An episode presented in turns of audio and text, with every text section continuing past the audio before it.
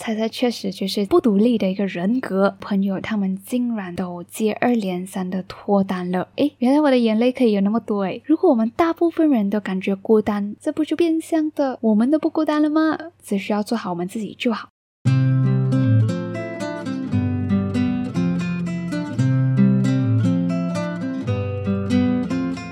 生活胶囊馆收藏这一刻的小时光。Hello，你好，我是掌管人菜菜。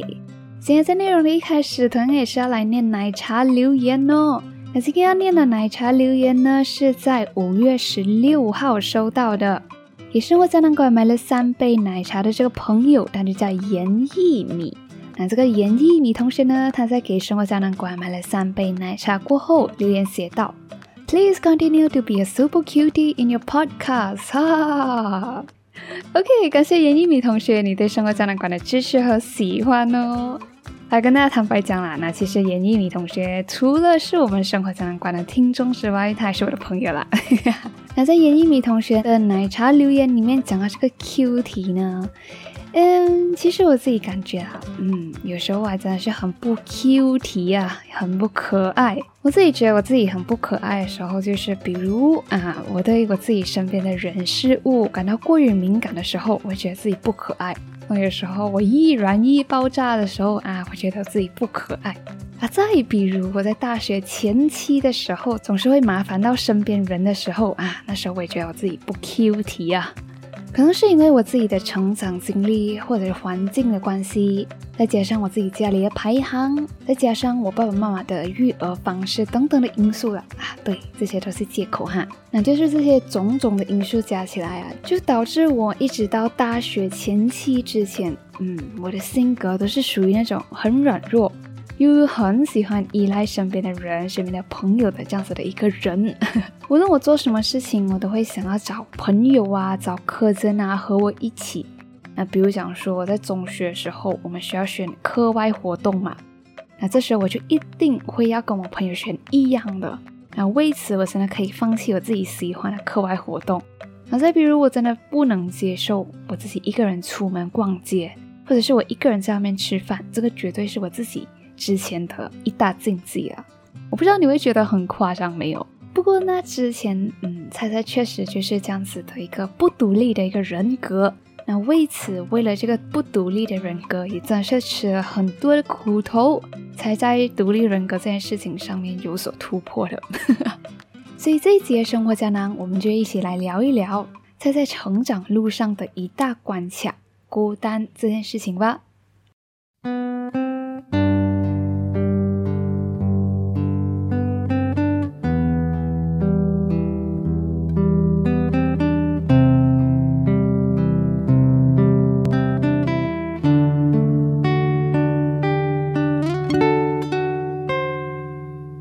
是要孤单这个词对你来说是不是一个贬义词呢？那孤单这个词是不是也是总是带着负面的色彩呢？对我来讲，孤单并不是寂寞，它不是一个急需人陪的一个状态。那孤单它本身也不是孤独，它不是一个觉得自己没有人懂的状态。那孤单只是客观上 physically 我们独自一人的这种状态。那孤单的人有些是可以很开心、很自由的，而有些孤单的人就真的是暗自伤神、非常封闭的这种。那今天会要跟你聊这个孤单这个话题，是因为呢，那孤单其实在菜菜的生活当中，也是一个我自己一直 try、一直 fail，然后一直需要重考的一个 MPU subject 呀，mata pelajaran umum。我们上过大学都知道这个 mata pelajaran umum。是我们上大学必须要念的几个科目，然后对我来说呢，孤单这个课题这个关卡，就是我生活当中这些年以来的必修之课 MPU subject。那像上面讲到的，就可能因为我自己的成长经历的关系啊，再加上成长的环境啊，再加上家里的排行啊，再加上我爸妈的育儿方式等等的因素，那这些都导致我其实在大学前期之前。那我的性格都是属于那种很软弱，然后又很依赖身边人的这种人。那无论我做什么事情，都会一定想要找到朋友或者是科生跟我一起的。那身边的人就很难免的会有被烦到或者是不耐烦的这种情况。那每次我硬硬想要找人陪我一起做什么事情的时候呢，然后身边就很难免会有朋友啊、可是呢被我烦到，或者是不耐烦的这种情况。哎，我自己也知道啦。然后现在回想起来，也真的是对当时我身边的人很抱歉，因为那时候孤单对我来讲，就真的是一个很难被我自己接受的一种状态。是我真的是硬硬怎样都好，弄到身边的人不开心也好，我也是想要有人在我身边这样子的情况。然后不知道你有没有和我有同样的发现，就是我们在生活当中，尤其是关系到我们个人成长的方面，好像如果我们有什么学不会的事情，这样无论我们去到哪里或者是什么时候，我们都会同样再次面对类似的生活情境，它就会一直不断的出现，然后我们也一直不断的躲开。然后它还是同样的，一直不断的出现，再出现，一直到我们正视它、直视它，学会了它想要教我们的东西为止的这样子一个情况。那我之所以会这样子形容我们生活里关于个人成长方面的生活情境，是因为呀，其实我具体的情况就是这样子的。那自从我有记忆开始，我就一直活在群体里面。就和家人一起，和大家族一起，和朋友一起，和客人一起，和兄弟姐妹一起，就好像我无论做什么事情，我都会有不同的人和我一起去做那些事情，所以我就习惯了，好像做什么事情都必须要有人一起的这种情况。然后从一开始的我做什么事情都有人和我一起，到后面反而久而久之就变成了我为了要有人一起而改变我自己想要做的事情。就比如讲，我刚上中学的那段时候，我们必须要选制服团体嘛。然后那时候我印象很深刻，是我自己感兴趣的是 Saint John 和二十四节灵谷。然后那时候我也是有问已经很熟的朋友，和我一起小学上中学的朋友，就问他：哎，你要不要参 Saint John？我们一起去啊？或者是要不然我们参二十四节灵谷，我们就一起去打鼓这样子的事情。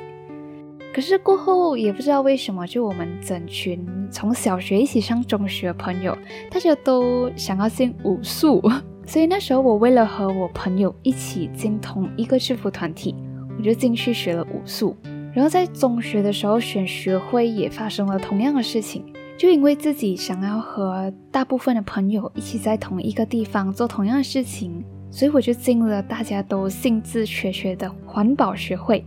然后那时候我整个想法就是，哎呀，反正有人一起就好啦，是什么东西不重要啦，这种情况。然后到了大学过后呢，虽然讲说我的中学朋友没有和我一起去念我念的那个大学，然后看起来好像那时候我也该学会独自一个人了哈。结果，no，其实我上了大学过后，那时候我还是没有真正的学会独自一个人过生活，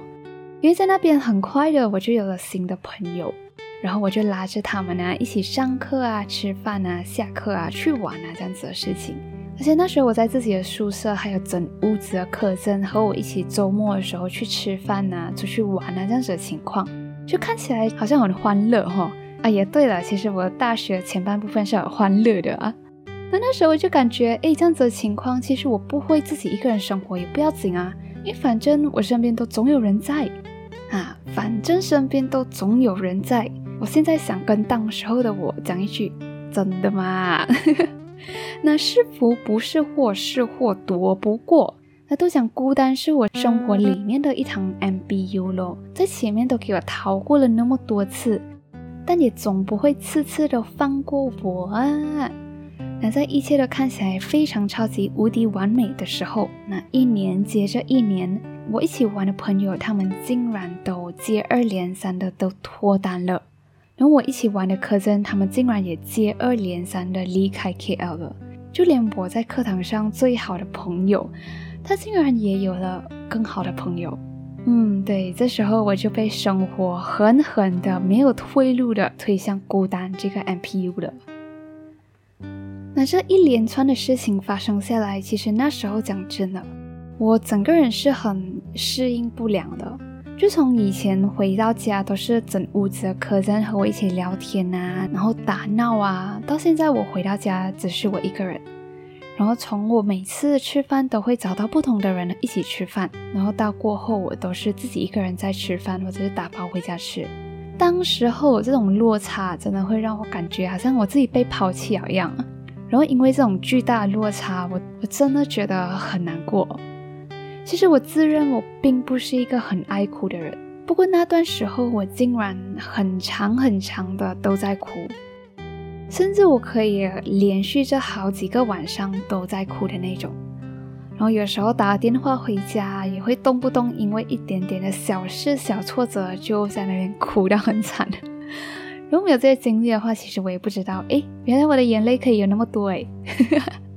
然后生活就这样子一直过着，然后我也一边在适应着，一直到有一天啊，我下了 MRT 过后，我想要去 meet 朋友的时候，我就突然对孤单这件事情，在我思想之外的另一面有了惊鸿一瞥，诶，真的是惊鸿一瞥，因为那时候我的情况是我接受不到自己一个人去逛街，还有自己吃饭的这种情况，可是我就发现，诶。我其实可以接受我自己一个人逛街，然后一边等朋友的这种情况。我也可以接受我自己一个人吃东西，然后一边等朋友的情况。那在听着 podcast 的你，你有发现吗？其实等不等朋友都好，在那个情况下，我都是自己一个人的。可是为什么有时候我 OK，有时候我不 OK 耶？哈，这时候很明显就不是我能不能独自一个人的问题哦，而是我自己心态上、认知上的问题啊。那可能我对一个人逛街吃饭的这种孤单的状态，一直都有一种很可怜的标签，所以我就拒绝我自己成为那种我觉得很可怜的人。我不想要看起来那么可怜。可是，在等朋友那种情况下逛街吃饭，我自己也是一个人啊。而且那时候我自己自己一个人逛街，自己一个人吃饭，我真的没有感觉有任何不舒服的感觉。那事到如今，在那时候，我真的是突然的就想通了。其实我并不是没有办法一个人去生活，没有办法一个人逛街，没有办法一个人吃饭，而是我自己对于孤单的标签一直在给我自己的生活添堵。那我想，孤单这个状态可能也包含了一定程度的自由吧，因为在我意识到我并不是不能接受孤单，而是在于被自己的想法限制住的那个时候，我就突然的好像比之前自由了很多。因为自我有记忆以来这些年啊。我都因为害怕自己一个人，所以我总是喜欢凑热闹的跟着身边的人的活动。那即使我知道我自己不喜欢那些活动，可是我就是呀，我不想一个人自己待着。可是这种应酬热闹的生活，真的是没有一个人会感受到愉快的。然后到那时候，我真正体会到了我自己一个人去逛街吃饭，其实讲真的也不难受啊，也没有任何不舒服的感觉。这时候我就好像突然的就跳出了自己想法上的框架。然后同时也收获了，即便会是独自一个人，也更愿意去做自己想做事情的这种自由。我们人呐，好像都因为自己的自由意志，都注定产生这种孤单、分离感，还有孤独感。在生活里面，并不会有一个人想要做的事情都完全和我们自己一模一样，然后也不是在我们每个的生活阶段都会有人陪着我们的。可是那真的真的都不要紧。我们独自降生在这个世界上，然后未来也可能独自离开。那在生活的时候，有时候独自一个人，那也很正常啊。那让我们自由的做我们自己想做的事情，同时也放身边的人自由吧。那走在每段自己选择的道路上，有时候会热闹，有时候会冷清。我们总会有遇到其他志同道合的朋友的时候。如果那时候遇到了，就去珍惜和享受和他们的相处，因为这些所有的一切都终将过去。或者，即便我们在自己选择的道路上没有遇到其他的人的话，我相信你也会因为自己正在做自己由衷想要做的事情而感到非常满足的。嗯，不过啊，如果我们大部分人都感觉孤单，诶，这不就变相的我们都不孤单了吗？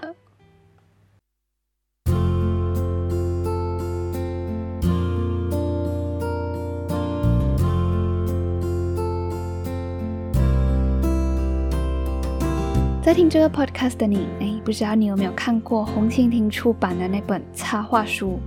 它是由叫农夫的一个插画家画的一本叫做《孤独症》的一本插画书。那虽然这本插画书它的名被取作《孤独症》，可是，在阅读的当中，你会发现，哎，其实它是一本很热闹的插画书，因为你翻的几乎每一页，你都会看到满满的人人人人人人山人海。然后这也让我意识到。孤单有时候也可能只是我们生理上的一种状态而已。因为其实我们不管是去到街上，或者是在家，其实我们左邻右舍，或者是在街上的其他路人，我们身边都还是人呢。而我们也确实还活在群体里面。昨天在看老高的一部影片《人为什么必须死》的这个影片里面，老高有讲到一句话，然后我觉得那句话拿来形容孤单这个情况的话，其实也很贴切的。老高在《人为什么必须死》的这个影片里面就有聊到。如果你深入的去看我们人体的细胞的话，可能他们会觉得细胞和细胞之间，你是一个细胞，我是一个细胞，我们之间好像并没有什么关系这样子。可是放远了来看，作为人类的我们都知道，这些所有的细胞联合起来都是我们人体的一部分，少了哪一部分都不行。然后听到老高这样子形容的时候，我就在想，诶，说不定我们人体就是整个宇宙的缩影呢。可能我和你都看似是那个独立的个体，而且我们之间好像都并没有什么实际的联系。可是可能我们所有人联合起来都是整体更宏观的一部分。而所有在我们生活当中发生的事情，在社会上发生的事情，或者是在世界上发生的事情，可能他们都在以我们头脑没有办法理解的方式在运作着，而我们只需要做好我们自己就好。谢谢你又认真听完一集的生活胶囊啦！如果你喜欢今天的内容，欢迎通过 Insta 的 Story 或者是 DM 生活胶囊馆的 Instagram Moment Capsule Gallery 让我知道你的听后感。如果你不想要动用 Insta 的话，也可以在 Apple Podcast 上给生活胶囊馆打星，并写下你的听后感，让更多可能喜欢生活胶囊馆的人发现它。或者你想要小额赞助菜菜经营生活胶囊馆这个 Podcast 的话，也可以在 description box 里面找到赞助菜菜一杯奶茶的 link 哦。那在过后的内容，你也会听到自己给胶囊馆写的奶茶留言哦。生活胶囊馆收藏这一刻的小时光，你也有觉得自己做不来的事情吗？其实是不是我们都只被自己的标签和想法框住了呢？那或许事情并不像我们想象或者标签的那样。如果你想做这件事情不伤天害理的话，不妨小试一试。那万一他没有你想象中的那么糟糕呢？那生活岂不美哉？好了，我们这一集先说到这里，我们下一集再见啦，拜拜。